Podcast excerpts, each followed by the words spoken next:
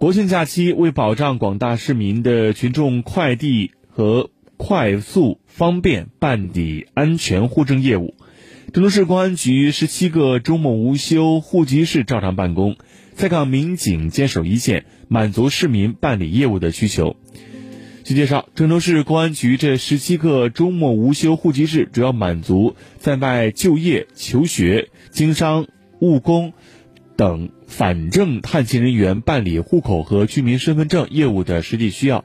或因身份证丢失、遗忘无法及时补办的市民和来证旅客。